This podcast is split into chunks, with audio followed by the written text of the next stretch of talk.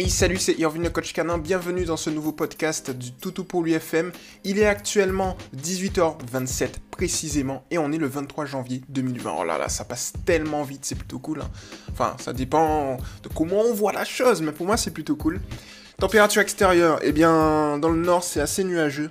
Bordel Et ouais, à Lille c'est assez nuageux. Mais en tout cas il fait clair, voilà, il n'y a pas de brouillard. euh, Voilà, il n'y a pas de brouillard. Euh, j'ai entendu un petit truc, ouais, parenthèse, on est dans ce podcast, on est en mode tranquille. J'ai entendu un petit truc là, il y a l'acteur d'Iron Man qui voulait venir au Kinépolis à Lille, il n'a pas pu se poser. Son avion n'a pas pu se poser parce que le brouillard, euh, voilà, lui l'en a empêché. Eh bien, hommage à toutes celles et ceux qui n'ont pas pu le voir malheureusement et qui ont dû attendre. Je ultra sérieux, c'est c'est dommage parce qu'il y en a plein qui ont attendu malheureusement et qui n'ont pas pu le voir. En espérant peut-être qu'un autre jour, il viendra. Euh, voilà, je crois que c'était pour un film. Forcément, ça doit être pour un film, un nouveau film. Et euh, il y en a qui l'ont attendu énormément de temps et malheureusement ils n'ont pas pu le voir parce qu'il n'a pas pu se poser. Ah, satané brouillard. En tout cas, en espérant qu'un jour le ciel sera dégagé, qu'il pourra revenir, que toutes celles et ceux qui ont attendu pourra le voir. Bon, parenthèse fermée. Ouais, je sais, c'est un podcast en mode. Voilà, est, on est, on est entre, on est en famille, on est en famille entre amis, tranquillement. On se pose, on se dit tout et puis voilà. Alors aujourd'hui, on va tout simplement répondre au post, au post d'Amy. Salut à toi Amy, merci de ta confiance. Je vois que tu as le badge étoile montante maintenant. Donc félicitations à toi. Merci d'être euh, dans le mouvement. Voilà, c'est vraiment, comme je le dis souvent, c'est des personnes comme toi qu'on veut. Voilà, t'es étoile montante, donc t'es au top du top. Tu montes, tac, tac, tac, encore et encore. Continue encore. Et puis, euh, c'est plutôt cool. Donc aujourd'hui, on va répondre à ta question. C'est parti. Bonjour, mon chiot malinois mord sa laisse quand je la promène. Je détourne son attention avec un jouet ou friandise. Il a, euh, y a-t-il d'autres moyens? Mais j'ai une autre question. Cela fait deux jours que ma husky fugue pour aller chercher le chat. Comment faire? J'ai tellement peur de la perdre ou qu'elle se fasse écraser. Alors, du coup ici on va répondre pour ton, pour ton chiot malinois euh, qui, qui mord sa laisse. Alors tu vois en fait Amy, ce qu'il faut faire ici dans ce genre de situation, c'est déjà savoir pourquoi ton, ton chiot mord sa laisse. Est-ce que c'est parce que ça, ça le gêne ou est-ce que c'est parce qu'il a compris euh, que c'est tout simplement un moyen de, je dirais, euh, d'attirer ton attention, tu vois. L'autre moyen qu'il pourrait adopter serait que c'est tout simplement un toc par rapport à l'ennui, c'est-à-dire qu'il souffre d'un toc et puis par ennui, eh bien, euh, il va s'amuser avec ça et petit à petit, au final, ça devient un trouble obsessionnel compulsif, un TOC. Voilà. Donc l'ennui peut générer ce genre de comportement. Est-ce que c'est viable, cette hypothèse, au niveau de l'ennui? On le rappelle, on est en éducation positive scientifique. Et dans ce type et dans cette approche, eh bien, qu'est-ce qu'on fait? On va d'abord regarder et trouver les causes générant euh, le problème, puis émettre une ou plusieurs hypothèses, et ensuite, par l'intermédiaire de cette hypothèse, générer des exercices pratiques. Alors, du coup, ici, l'ennui pour moi n'est pas une solution viable, étant donné que c'est lors des promenades. Et lors des promenades, c'est le moment justement où tu vas dépenser ton chiot. Donc, du coup, ça peut pas véritablement être de l'ennui. Donc, j'opte pour soit une demande d'attention, ou soit euh, qu'il n'est pas habitué à la laisse. Tu vois? C'est-à-dire que si la laisse le gêne, il sent qu'il y a une gêne, il est possible qu'il vienne et qu'il morde sa laisse justement. Il est possible également, alors ça revient peut-être à l'ennui, qu'il joue avec. Et donc du coup, le fait de le réorienter vers un joueur ou une friandise, c'est bien. Mais moi, je pense que lorsque euh, tu es en promenade, oriente-le plutôt vers une autre activité. Tu vois C'est-à-dire, bon, tu détournes son attention comme tu le fais, mais tu lui demandes assis, tu, lui fais des tricks, tu vois. Euh, pour les tricks, je t'invite à aller voir fortement Mélissa. Euh, je vais regarder dans ton historique. Tu es dans Toto pour lui tricks du coup. Donc va voir Mélissa, pose-lui des questions pour savoir justement voilà, comment faire tel ou tel exercice en tricks. Ça va te permettre justement euh, d'optimiser tout ça et ça va être plutôt cool. Euh, alors ça c'est un premier point, mais pour revenir aux autres points, donc c'est-à-dire, imaginons la demande d'attention. Concentrons-nous là-dessus, parce qu'on était un peu euh, en disparité. Donc concentrons-nous là-dessus. Si elle le fait pour avoir ton attention et que tu lui donnes ton attention à chaque fois, Amy, eh bien, elle va continuer à le faire. Donc, la chose à faire, c'est tout simplement, ok, tu vois qu'elle joue avec sa tu attends. Tranquillement, tu attends. Et puis, à un moment, tu vas voir qu'elle va se calmer. Et puis, dès qu'elle va se calmer, tu vas lui donner ton attention. Contrebalancement. Tu contrebalances en lui donnant ton attention. Alors qu'initialement, tu ignorais. Tu observais juste, tu ignorais. Donc, l'ignorer, c'est ne pas la regarder, ne pas la toucher, ne pas lui parler. Tu, attends juste qu'elle se calme et quand elle a arrêté d'être excitée, ensuite, à ce moment-là, eh bien, tu vas lui donner toute ton attention. Et là, ça va régler le problème et tu vas continuer ta promenade tranquillement. Ça, c'est un point qui peut être euh, effectivement intéressant. Après, il est possible, comme je te l'ai dit, que ce soit une gêne. Donc là, à ce moment-là, comme c'est un, chiot, ce que tu vas faire, c'est tout simple. C'est que tu vas venir, Amy, et puis tu vas euh, à la maison. Tu vas venir et tu vas la doter dans un premier temps. Pas la doter. Mettre la laisse au niveau de son champ visuel pendant des parties de jeu ou pendant ses repas. Et ensuite, tu vas la doter de la laisse. Ça, c'est la deuxième étape. Quand tu la dotes de la laisse, ensuite, tu vas tout simplement la féliciter. Voilà, par la voix, par les caresses, par une friandise pendant qu'elle est en train de se balader dans la maison avec la laisse. Et ensuite, la troisième étape, c'est que tu vas venir et tu vas de temps en temps secouer la laisse et la féliciter.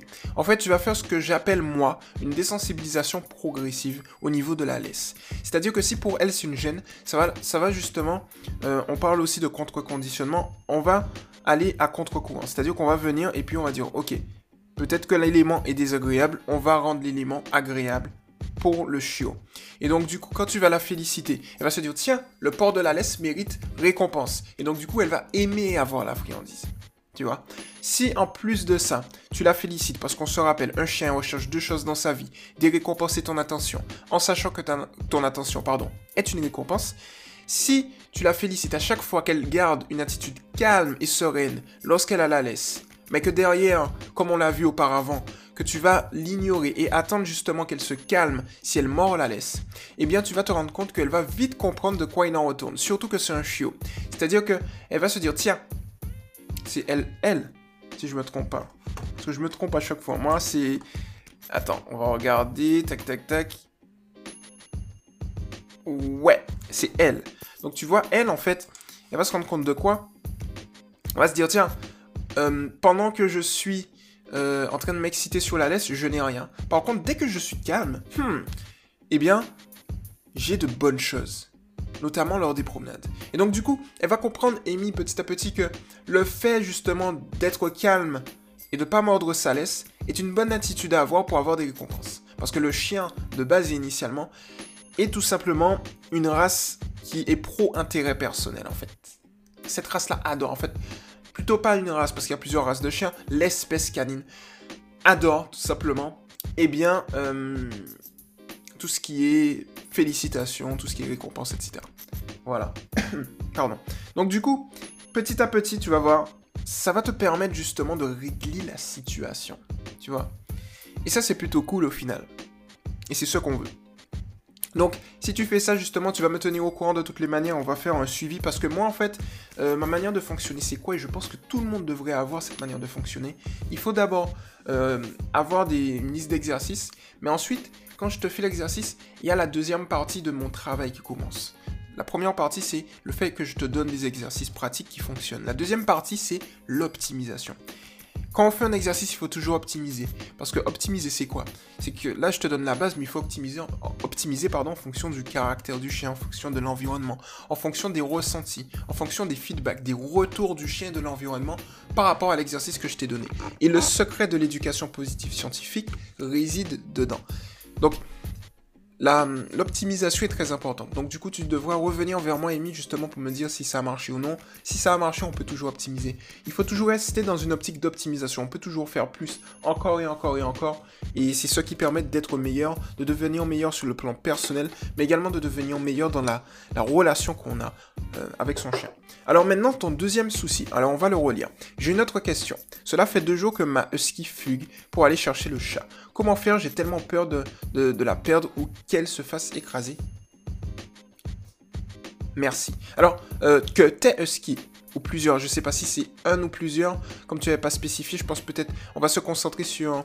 Euh, je crois que tu avais justement donné euh, ton feedback là-dessus sur... Un... Attends, on va regarder sur le groupe. tac, tac, tac, j'avais répondu. Voilà. Alors, ouais, j'ai le même problème, mais deux huskies se sont fait la malle vu que mon chat est dehors. Il le poursuit et du coup, il se... Ok, donc t'as deux huskies, ok. Alors, le premier point à savoir, c'est que quand t'as un groupe de toutous qui va faire quelque chose, alors de notre point de vue humain, une bêtise, de leur point de vue, un comportement naturel et nécessaire. Ce qui se passe, Amy, c'est que tu vas avoir un suiveur et un qui va tout simplement y aller à fond, tu vois. Donc il faut trouver celui qui va mener la danse, tu vois.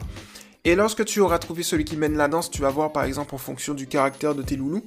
Dès que tu trouves le loulou qui mène la danse, eh bien, il suffira de travailler sur ce loulou-là, parce que l'autre qui va suivre va se dire, tiens, bonne idée, allons-y. Et l'autre qui va se dire, hé, tu viens avec moi J'ai envie de faire une fugue. C'est ça, en fait.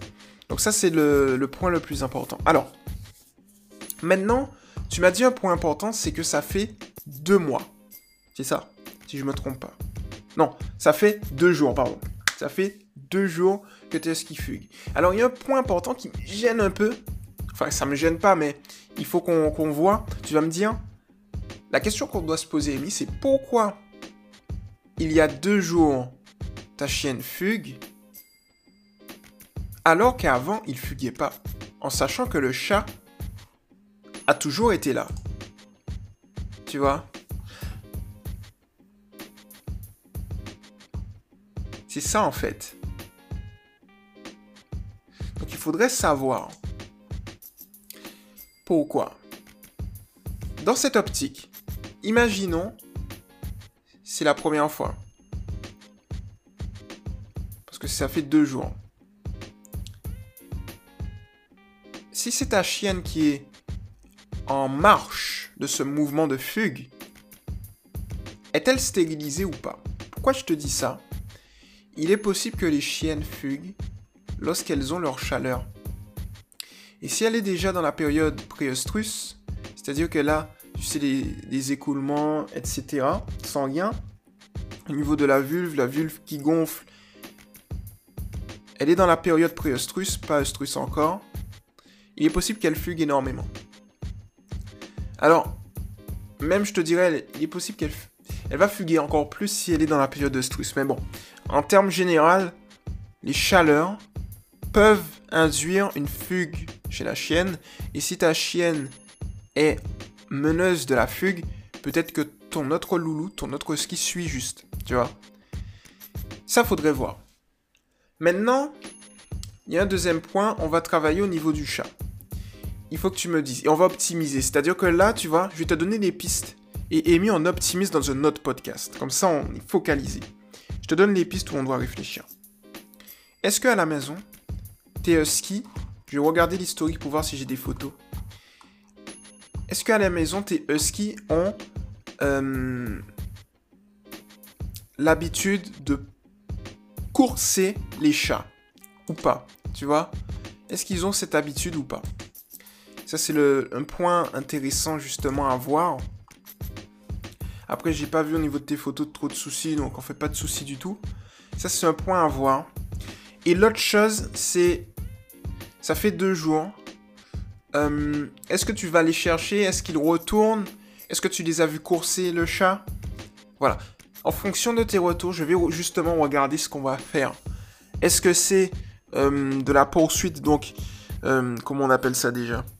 On va avoir... Ah, il y a un nom spécifique, je veux trouver ce nom. Attends, je vais regarder si je le trouve. En fait, il y a un nom spécifique euh, qui tout simplement dit, je pense pas que je vais le trouver, mais bon, c'est pas très grave. En fait, on a un comportement, le comportement qui peut être induit en fonction euh, de l'environnement. Tu vois? Voilà. Facteur. Non, c'est pas un facteur. C'est pas un facteur endogène. Parce que le facteur endogène, c'est un facteur interne. Tu vois, mais là, c'est plus externe. C'est-à-dire que tu vas avoir un élément externe qui va euh, générer un certain comportement. Mais tu vas avoir des facteurs endogènes. Les facteurs endogènes, c'est quoi? C'est tout simplement la faim. La faim va peut-être déclencher la prédation. Mais là, on n'est vraiment pas dans ça, tu vois. Donc pour moi, c'est pas un facteur endogène, clairement. Euh, à moins que l'ennui déclenche la prédation, ça m'étonnerait un peu, tu vois. Donc ça dépend. Moi je pense plus et j'opte plus, il y avait un mot, technique encore, mais bon, je sais plus. Je pense plus qu'un élément extérieur va déclencher un certain comportement de poursuite. Ça, c'est fortement possible, qu'on appelle fortement la prédation. Donc, le fait, euh, ça arrive surtout chez les grenouilles, c'est-à-dire, tu vois, les grenouilles, parfois, tu vas mettre un élément chez, voilà, une proie qui bouge pas chez une grenouille, la grenouille n'attaque pas. Dès que la proie bouge, la grenouille attaque. Ça enclenche son instinct de prédation. Ça peut être aussi le cas chez les chiens. C'est-à-dire que si le chat bouge beaucoup, ça va enclencher le comportement de prédation. Là où il est possible qu'à la maison, ça ne le fasse pas du tout, dans le sens où peut-être que le chat ne bouge moins, court pas. Donc du coup, il n'y a pas de prédation qui est enclenchée. Donc il est possible en fait que tes deux huskies, lorsqu'ils voient le chat bouger dehors, ça enclenche un instinct de prédation, qui les oblige à courir à l'extérieur, et ça explique justement cet élément. C'est-à-dire que c'est la génétique qui gère ce comportement, tu vois. Et donc du coup, Là, c'est logique. Mais il faut justement, essaye de voir une petites pistes comme ça, tu regardes. Tu vas me dire, tu vas me faire une autre publication. Je t'invite vraiment à le faire, comme ça tu vas me dire. Et, voilà, comme ça on va pouvoir optimiser, trouver la situation, ou tout du moins l'exercice qui va permettre de régler la situation. Voilà pour le coup, Amy. Euh, ben, pour le coup, ce podcast, ce magnifique podcast est terminé voilà, j'espère avoir répondu à ta question. J'espère vous avoir appris énormément de nouvelles choses. Voilà, hein, tout simplement. On est là pour apprendre, pour partager tranquillement. Et puis on se retrouve dans un prochain podcast assez rapidement. C'était Irvin le coach canin. N'oubliez pas de vous abonner à l'ensemble des structures de Toutou pour lui, FM, TV, voilà la chaîne YouTube Toutou pour lui TV qui augmente encore et encore. Merci à vous parce qu'on a dépassé les 10 000 vues cumulées, c'est plutôt cool. Donc en route vers les 100 000 vues, on va l'atteindre de toutes les manières. Il n'y a pas, voilà, hein, on va l'atteindre, voilà. Et euh, Toutou pour lui, Tricks, Toto pour lui Lifestyle, le groupe Lifestyle où vous pouvez partager votre quotidien. On a, voilà, on a une approche par besoin dont vous avez besoin. Toto pour lui EPS, éducation positive scientifique. Voilà, tout ça, tout gratuit, c'est plutôt cool. Et puis bientôt, on aura un autre Toto pour lui. Euh, je vous dis pas plus, mais qui sera lié aux conférences. Et j'ai déjà le nom. Toto pour lui. Toutou, quelque chose. On verra bien. En tout cas, voilà, tout pour lui, quelque chose, pardon, on verra bien. Et puis voilà. Donc c'était Irvin le coach canin. Et puis au prochain podcast. Ciao